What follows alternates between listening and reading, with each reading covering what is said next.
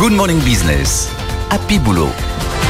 Avec Laure Closier, on va parler Bonjour. de l'année où le manager a éclaté, Laure. Le Manager. manager, manager. Alors laissez-moi prendre mon dictionnaire. Dans le Larousse, on a écrit personne qui entraîne une équipe. On peut remplacer cet anglicisme courant par dirigeant, directeur ou gestionnaire. Bah, c'est le chef, quoi, en gros. Alors c'est marrant. Vous m'auriez demandé comme ça, qu'est-ce que fait un manager au quotidien en 2020 J'aurais répondu, bah, police du masque, vérification des mains propres, gestion des stocks de gel hydroalcoolique. Et c'est pas tout. Le manager de Michel est aussi un grand spécialiste de l'assurance maladie. Il peut vous donner en une seconde tous les cas contacts de Florence la semaine du 18 octobre 2020. Comme quoi, cette année, on a développé des nouvelles compétences. Mais alors, c'était quoi diriger une équipe avant? Bah, en, 2019, en 2019, c'était prendre le lead, découvrir des talents, pousser ses équipes, écouter et surtout avoir des idées. Oh, les idées, quel bonheur. Trancher aussi un peu. Mais ça, c'était avant, quand chef de Michel pouvait quasiment toucher ses équipes avec ses petits doigts de manager.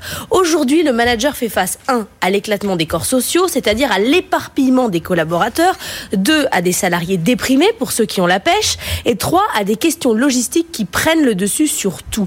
En 2020, l'organisation de la production intellectuelle ou matérielle a pris la place dans le boulot des managers.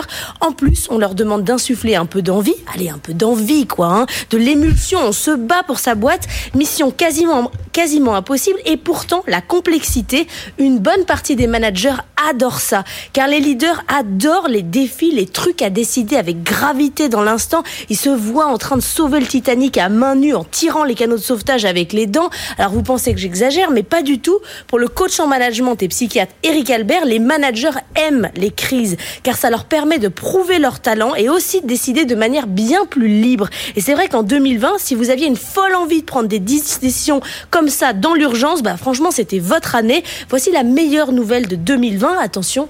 J'ai une bonne nouvelle, roulement Ah, de tambour. ah, ah, ah, ah. L'émergence d'un nouveau leader, DRH, DSI, directeur marketing, directeur des opérations et tous leurs adjoints. La crise et leur chance, ça passe ou ça casse?